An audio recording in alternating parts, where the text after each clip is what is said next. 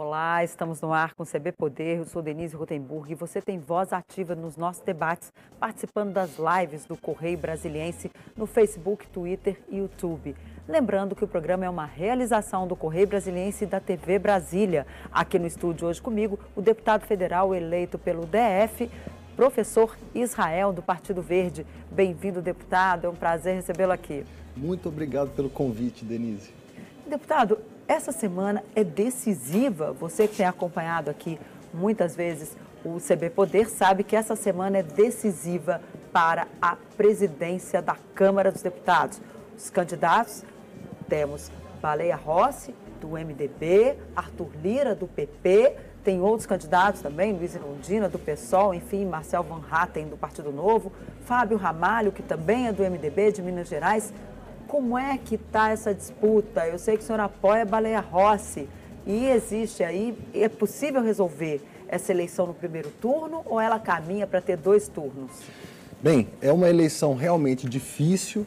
Nós estamos trabalhando muito, eu viajei o Brasil inteiro com o deputado Baleia Rossi e nós estamos fazendo um trabalho de virar o voto. E a gente está tendo muito sucesso com isso. O fato é que a campanha do deputado Lira começou mais cedo. E o deputado Lira tem o apoio da máquina do governo para fazer uma campanha muito robusta dentro do Congresso Nacional. E nós estamos apresentando uma alternativa que mantém o Congresso mais independente.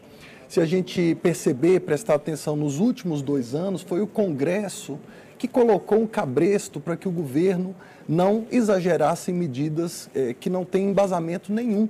Então, o Congresso Nacional exerceu com muita veemência o seu papel de peso, de, de contrapeso, de freio democrático ao ímpeto da presidência da República. E a gente precisa manter isso. É, por isso, a candidatura do Baleia Rossi é uma candidatura que representa é, um impedimento de que certas pautas dominem o Congresso Nacional. Por, por exemplo, exemplo, liberação de armamentos pesados, como fuzis, por exemplo, é, liberação do, do, da exclusão de ilicitude. Né? Por exemplo, a, a retirar do governo estadual o controle sobre as polícias militares.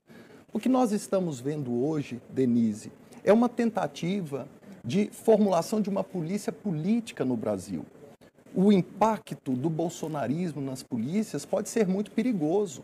Não devemos nos esquecer que o único freio a Donald Trump na sua tentativa de golpe nos Estados Unidos foi o fato dele não ter apoio das classes armadas, das forças armadas, das polícias, não é? Então, nós recebemos dos Estados Unidos um script antecipado do que pode acontecer no Brasil.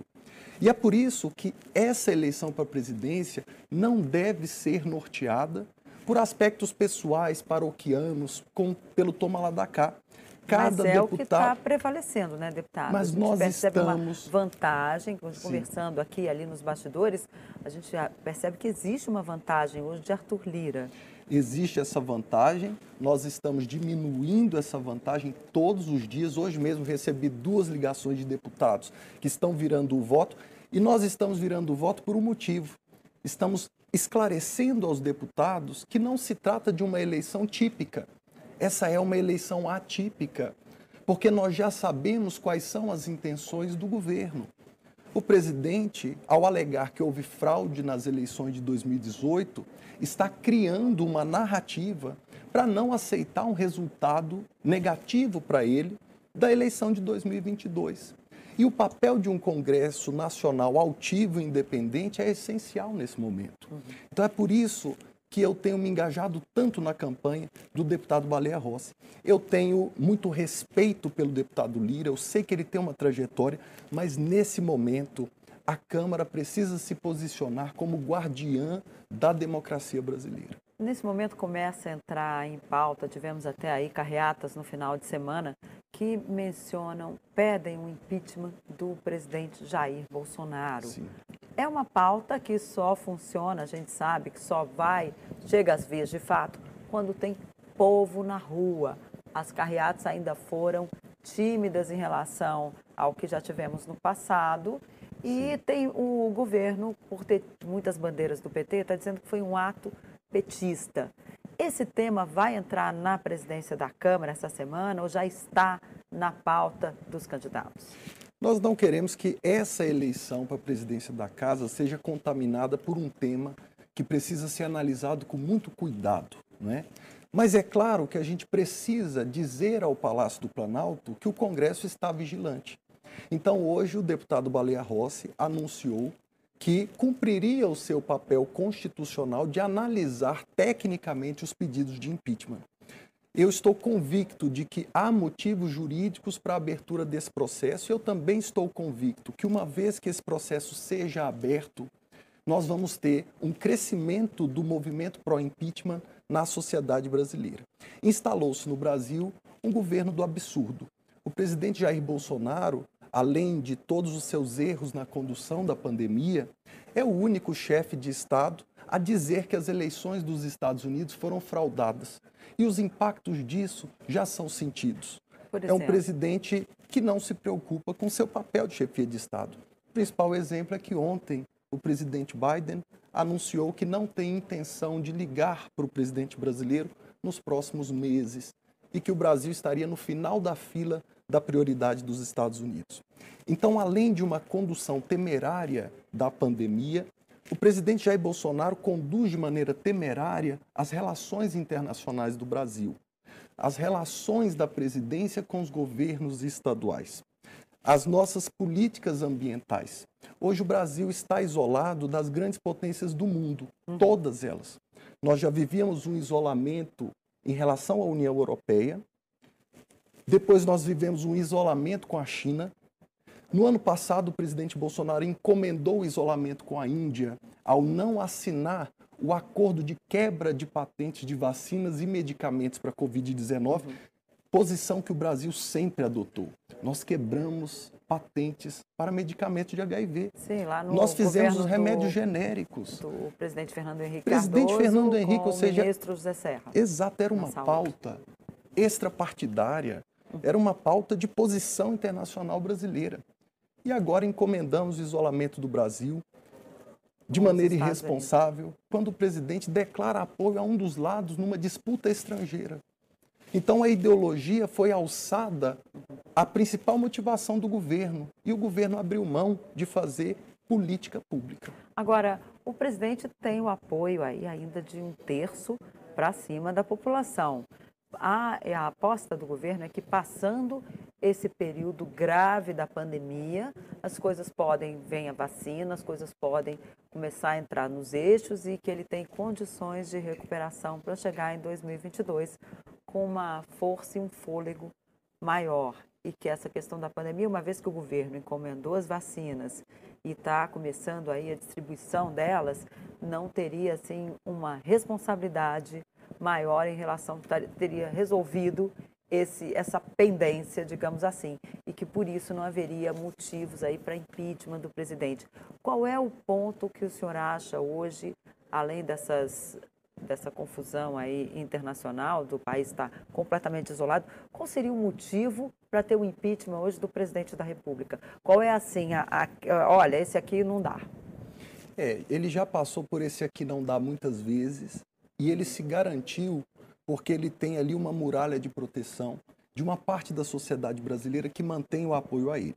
Mas é importante a gente ressaltar que a essa altura do mandato, ele tem 40% de reprovação. Fernando Henrique tinha 13% de reprovação, Dilma Rousseff tinha 7% de reprovação e o presidente Lula, a essa altura, 17% de reprovação. Então, nós precisamos comparar as trajetórias históricas. Ao mesmo tempo que ele tem essa barreira de proteção, três, ele dois tem anos e pouquinho ali. dois início do terceiro uhum. ano, final do segundo ano de mandato.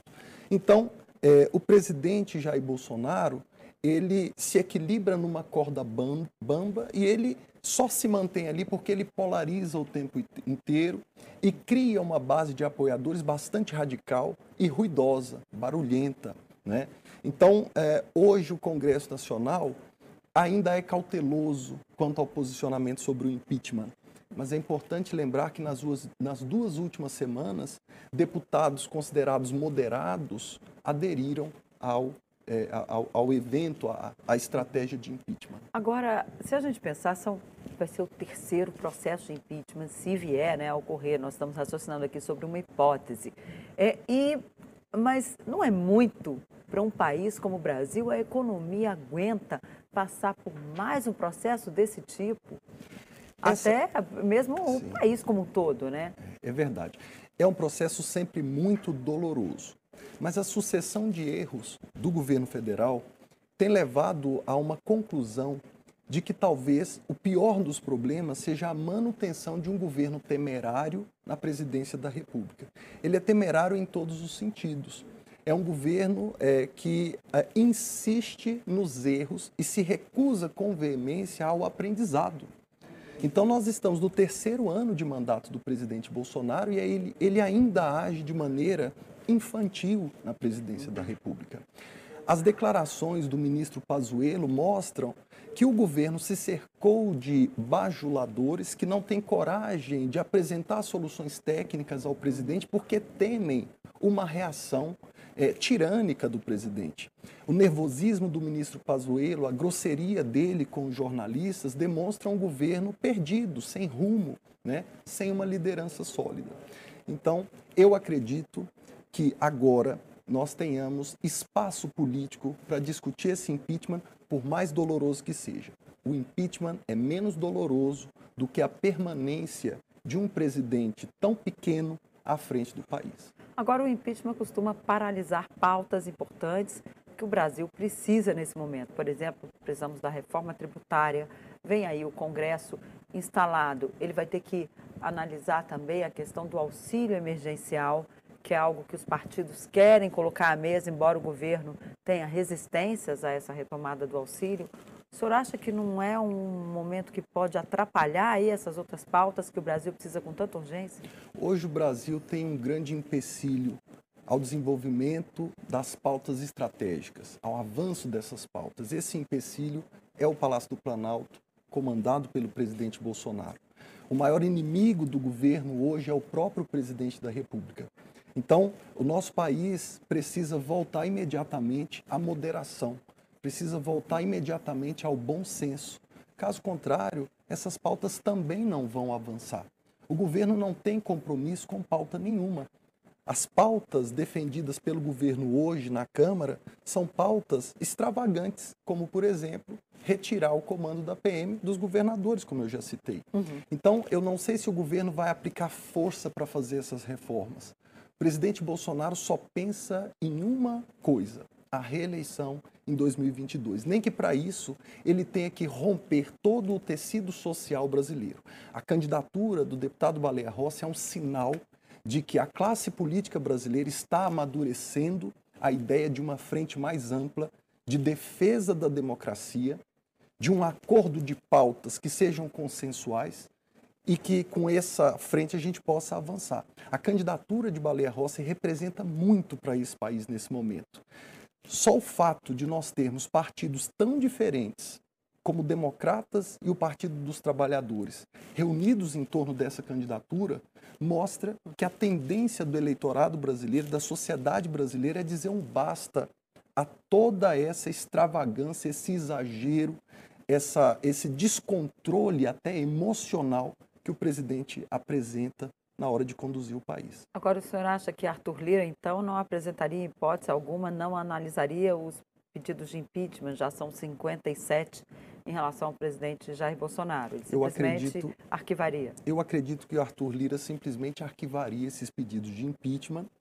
É, Arthur Lira é um deputado é, que tem muitas relações no Congresso Nacional, que negocia a sua eleição apoiado pela máquina da presidência da República e dos ministérios, que tem negociado cargos, emendas e pequenos favores, e ele está extremamente comprometido com o governo. E quem se compromete com esse governo se compromete com o erro. Então, por isso, nós temos essa preocupação com a eleição do deputado Arthur Lira. O senhor estava falando, o senhor está aí na, na, na, no comando, na coordenação, é um dos coordenadores da campanha de Baleia Rossi, chegou a acompanhá-lo em algumas viagens. Como é que vocês estão fazendo para convencer os parlamentares que tem o a gente sabe, o senhor falou dos cargos, o governo está tirando cargos de deputados Sim. que estão apoiando Baleia Rosa. Fez isso, por exemplo, com o deputado do Rocha, lá no Maranhão, onde o senhor esteve Sim. na semana passada. Sim. Fez isso com Flaviano Melo do Acre, fez também com o deputado do Rio de Janeiro. A gente já tem vários casos aí de deputados que perderam seus apadrinhados lá, as indicações que tinham feito, porque não estão apoiando Arthur Lira.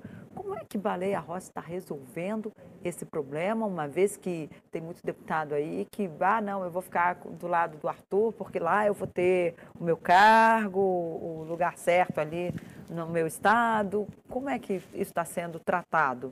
É, o que nós percebemos é que muitos deputados se irritaram com esse tipo de ação. Os deputados não vão aceitar um cabresto desse. E quando então o governo reage de maneira truculenta a uma posição que é do poder legislativo, que é uma eleição interna, quando o presidente da República se intromete na eleição do Congresso Nacional, que é um outro poder, é o poder legislativo, isso causa também uma sensação de busca por autonomia na casa. Então nós recebemos várias ligações de deputados que declararam inicialmente apoio ao candidato Arthur Lira e que estão virando o voto e que disseram que não vão declarar para evitar essas retaliações, mas que não vão uhum. aceitar um presidente que seja submisso ao presidente da República.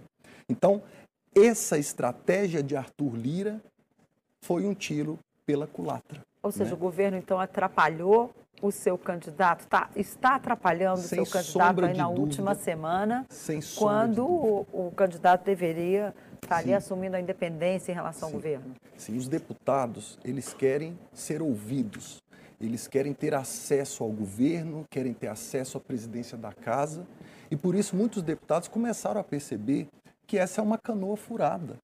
É uma canoa que não vai chegar bem lá em 2022, que vai colocar a Câmara submetida aos caprichos do Palácio do Planalto, com um governante que não tem condições para governar.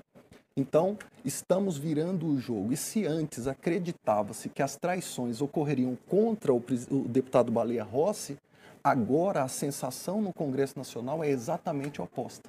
Que, vai, Tanto, que é o traído vai ser Arthur Lira. Exatamente. Tanto que hoje os grupos de internet ligados ao bolsonarismo resolveram lançar uma hashtag eleições abertas.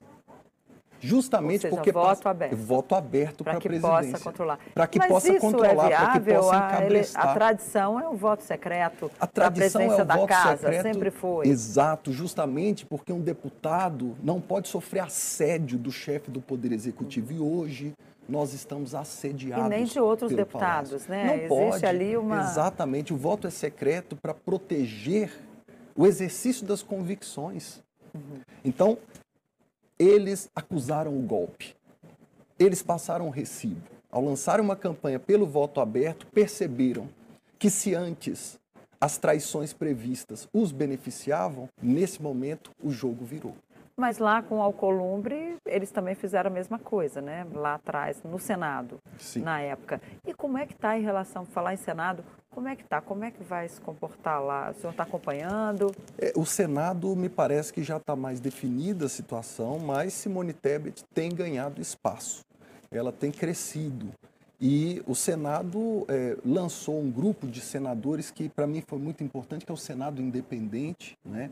E que busca se posicionar de maneira altiva, mais moderada diante dos problemas que o governo traz. Então, eu vejo um crescimento da campanha da Simone, há uma diferença mais profunda entre a eleição da Simone e do candidato governiço Pacheco, é, é mais profunda que na Câmara. Na Câmara, nós estamos hoje, eu diria, empatados numa disputa palmo a palmo. Né? No Senado, a Simone vai ter aí grandes desafios nessa é, semana. Dia, dias decisivos. O CB vai para um rápido intervalo. A gente volta e não sai daí não, que a gente vai conversar aqui sobre o Enem. Aliás, a área que o deputado atua muito é educação. Vamos ver o que ele tem a dizer no próximo bloco. Não sai daí.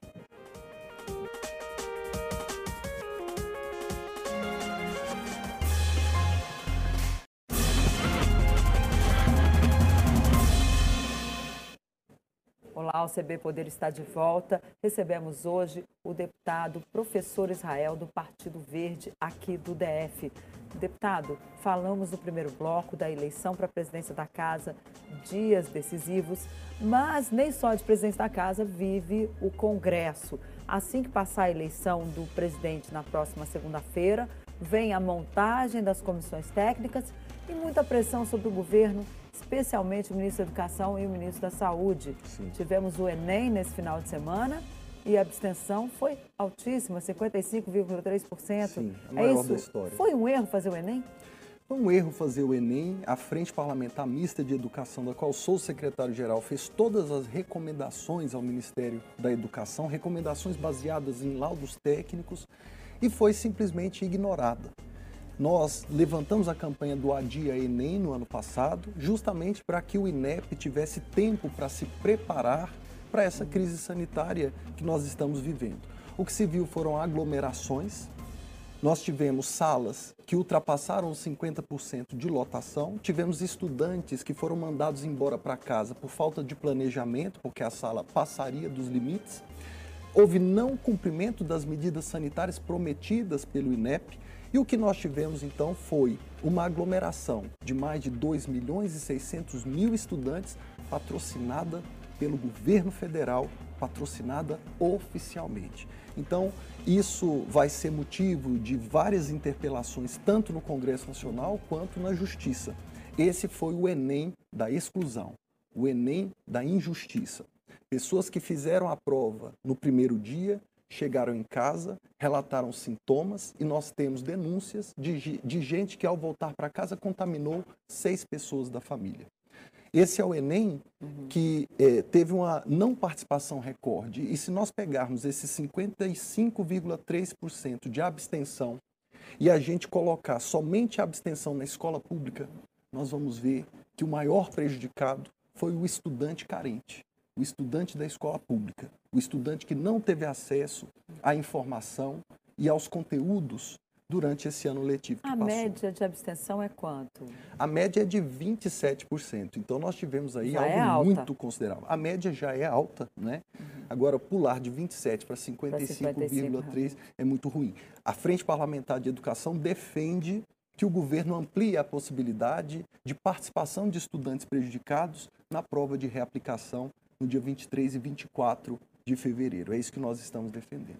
Mas também não, vem mais aglomeração, então, 23 e 24? É, essa reaplicação ela tem que ser feita de acordo com as possibilidades dadas pelas secretarias de saúde dos municípios e dos estados. E o INEP precisa estar preparado para isso. Quando eu conversei com o presidente do INEP, Alexandre Lopes, me chocou o fato dele alegar dificuldades técnicas para fazer essas alterações. Essas dificuldades técnicas estão sendo uma realidade no mundo inteiro. A grande dificuldade é o negacionismo do governo, porque se o governo não reconhece a gravidade do problema, o governo não se prepara para enfrentar esse problema. Claro. Quer dificuldade técnica maior do que o Galcal, que é o maior exame de ensino médio do mundo que ocorre na China e que foi completamente modificado? Então, nós não podemos alegar dificuldades técnicas porque nós vivemos um momento extraordinário da história, um momento muito diferente de tudo que essa geração viveu. E por isso o Ministério precisava estar mais preparado para isso.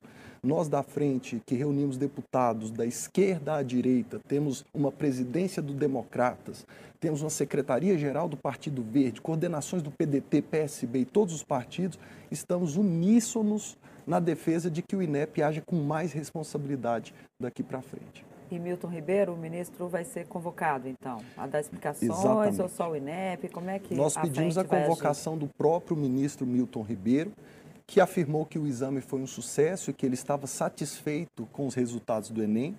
Nós também queremos ouvir o INEP, porque o presidente do INEP ontem, na coletiva de imprensa, soltou uma frase que nos deixou é, muito assustados com, com a posição do governo.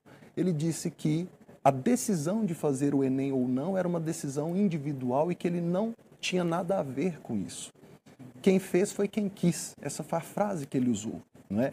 Então, Ou seja, se tem a prova, as pessoas, obviamente, né, exatamente. fazer. o que a gente espera agora é uma onda de judicializações, uma onda de, de processos contra o INEP e nós avisamos, nós avisamos insistentemente sobre isso. Na área de saúde, deputado, como é que vai ser essa largada do Congresso? A gente teve a comissão especial da Covid funcionando né, durante todo o período do ano passado. Aliás, foi a única comissão da Câmara dos Deputados que funcionou, né? A comissão mista ali sim, da Câmara. Sim. O Senado, as comissões técnicas ainda funcionaram, mas na Câmara só tinha da Covid. Aliás, uma vergonha as comissões não funcionarem nem e de forma remota. nós temos instrumentos remotos para isso, né? Isso realmente é o motivo de crítica e a gente precisa retomar o trabalho imediatamente. Eu defendi que o Congresso fosse convocado em janeiro. O senador Davi Alcolumbre é quem deveria ter convocado, ele não aceitou a sugestão. Mas o Congresso não poderia estar parado nesse mês de janeiro, em que o Brasil enfrenta um agravamento da pandemia, uma crise econômica sem precedentes, com mais de 14 milhões de desempregados, e o Congresso Nacional precisa funcionar nesses momentos. Então, foi muito difícil. No campo da saúde, agora a nossa preocupação é com as campanhas anti-vacinação que precisam ser extirpadas imediatamente. Nossa preocupação é que o governo brasileiro mantenha relações adequadas com os países estrangeiros que podem nos enviar insumos da vacina, mantenha o financiamento para os programas de pesquisa que ainda estão sendo desenvolvidos no Brasil e nós vamos trabalhar para evitar decisões apressadas, decisões que gerem é, vexame para o Estado brasileiro, por como, exemplo, por exemplo, é, um apagamento de um tweet do Ministério da Saúde. Isso é inaceitável. Devemos nos lembrar que o presidente Jair Bolsonaro foi o primeiro chefe de Estado do mundo a ser censurado por divulgação de fake news em redes sociais. Isso é realmente muito grave e precisa ser acompanhado de perto pelo Congresso Nacional. Agora, o senhor falou de campanha anti-vacinação da campanha anti-vacinação que a gente vê aí forte é o presidente Jair Bolsonaro dizendo que não vai tomar, que a vacina não tem eficácia. Sim. Como agir contra isso? É, é, primeiro, um Congresso autônomo e independente, para que a gente mostre ao mundo que o Brasil é uma democracia equilibrada, ou seja, se você tem um desequilíbrio no poder executivo, os outros dois poderes precisam funcionar como agentes de moderação. E o Congresso tem feito isso. E nós precisamos pensar é, é, numa modificação do pensamento político brasileiro com muita urgência. Nós precisamos de um, de, um, de um grande movimento nacional que coloque no Congresso pessoas moderadas. Eu tenho defendido que para 2022 grandes personalidades se candidatem. Personalidades que tenham compromisso com a ciência, compromisso é, com os fatos, compromisso com a verdade. Esse governo institucionalizou a mentira. Nós precisamos aqui no Distrito Federal, por exemplo, que Joy Vale, Cristóvão Buarque é, se candidatem. Chico Leite tem que voltar. Pessoas que têm compromisso com o país, pessoas que não têm compromisso com pautas e causas próprias. Né? Mesmo que a gente tenha discordâncias, eu tive discordâncias com o senador Cristóvão, a gente precisa saber que são pessoas comprometidas com a verdade. O nosso país tem órgãos públicos que divulgam mentiras. É essa situação que nós estamos vivendo no Brasil. Então, no que depender de mim aqui no Distrito Federal, eu vou trabalhar para que a gente coloque no Congresso Nacional uma frente ampla e comprometida com valores que não sejam pessoais, valores democráticos. Quando o senhor fala em personalidades que precisam se candidatar, como o senhor vê a questão de Luciano Huck, essa possível candidatura à presidência da República? Eu tenho muitas divergências sobre o pensamento de Luciano Huck, mas eu não posso criticá-lo por não ter é, se posicionado nos últimos tempos de maneira adequada sobre diversos assuntos. Então nós precisamos é, fazer nominatas, disputas de gente grande, de gente que pense grande, de pessoas que têm um compromisso com a população, que é uma população humilde e que acredita em mentiras, acredita nas autoridades. Quando o presidente fala, muitas pessoas não têm condições técnicas de entender o que ele está falando, mas ele é o presidente da República. Então, ele deveria ser alguém confiável. Né? Então, pessoas grandes precisam mudar o cenário da política brasileira. E aqui no Distrito Federal nós temos muitas pessoas que podem ilustrar, invernizar, embelezar, mudar o tom da política. A gente precisa mudar o tom do debate imediatamente. Esse tom que os atuais líderes do país têm aplicado à política nacional é um tom inadequado que gera guerra nas ruas, que gera brigas de família durante os jantares, que gera discussões acaloradas nas redes sociais e que vão levar, esse tom vai levar o Brasil a um estágio em que não haverá retorno. A sociedade brasileira vai se atomizar e não vai se entender mais. Você está se referindo também ao PT? Eu me a refiro a toda essa polarização. Eu, eu, eu me refiro a uma polarização inadequada. Eu não posso generalizar isso sobre o PT, porque realmente ali nós temos parlamentares que têm elevado o tom do debate. Mas eu acredito que essas pontas extremistas precisam ser contidas. A política tem que ser um lugar é, bonito aos olhos, em que as pessoas se sintam orgulhosas dos seus representantes. A bancada do Distrito Federal precisa dar orgulho a Brasília na maneira como ela representa o DF perante o Brasil. Eu tenho tentado fazer isso o tempo inteiro, tentado elevar o meu tom, é, é, invernizar o meu discurso, porque as palavras de um líder político influenciam as pessoas comuns. Não pode ser xingamento, né? ataques diretos. Não pode. O que o senhor vislumbra como um candidato viável à presidência da República? Eu não digo ao GDF, porque o GDF nós temos aí vários candidatos que vão surgir no ano que vem. Mas e para a presidência da República, que é um deputado federal que acompanha o dia a dia do país? Eu acho que os nomes vão se fortalecendo. Eu estive com o governador Flávio Dino na sexta-feira. Me encantou a posição do governador Flávio Dino. Eu sou uma pessoa de centro-esquerda, tenho compromisso com esse campo político, mas eu acredito que existam pessoas boas em todos os campos políticos. O negócio é que nós estamos apoiando os piores de cada campo. E o governo do DF está nos seus planos? O governo do DF, é, isso, é, isso é algo que é, é, a sociedade é que precisa colocar, o mundo político precisa se posicionar. Por enquanto, eu estou satisfeito com a decisão do governador de colocar os professores na fila de vacinação. Que bom, então ficamos por aqui hoje. Muito obrigada pela sua companhia. Infelizmente o nosso tempo acabou. Amanhã tem mais CB Poder para você. Boa tarde e até a próxima.